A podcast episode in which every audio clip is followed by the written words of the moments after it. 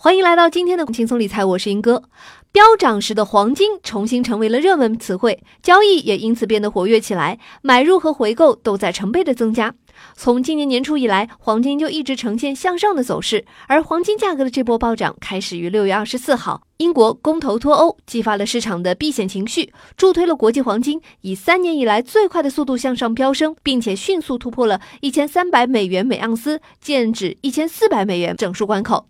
挖财投资副总监李佳认为，黄金的这个投资品种确实已经今非昔比了。其实黄金从一零年、一一年到现在的话，都是被人们忽视啊。我们觉得主要是过去这段时间的话，投机现象是比较盛行一些。但是在这些大类的资产的话，都是被轮番炒高之后的话，人们又是把这个眼光又是重新回到了这个黄金上面。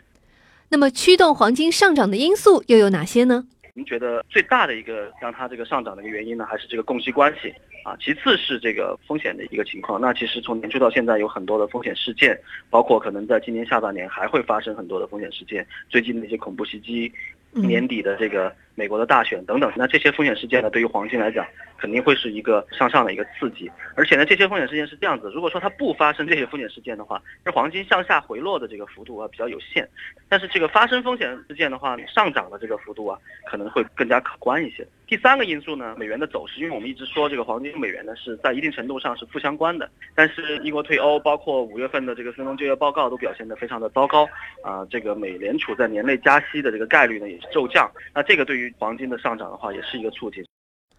黄金牛市已经悄然开启。如果你已经错过了暴涨上半年的机会，那么还要错过下一个黄金时代吗？挖财投资副总监李佳认为，黄金作为一个家庭资产配置的一个重要组成部分，可以是未来一段时间投资组合管理当中的重要策略。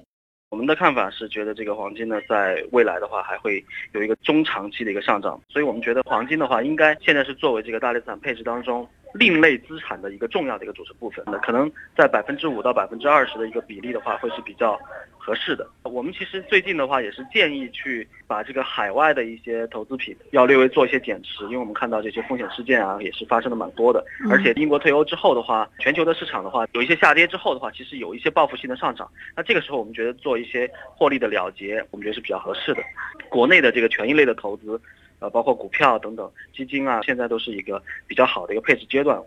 黄金市场的火爆也让不少和黄金挂钩的产品呈现井喷的发展趋势。明天我们的节目将为大家盘点挂钩黄金的投资产品。好了，以上就是今天的轻松理财，我是英哥，明天再见。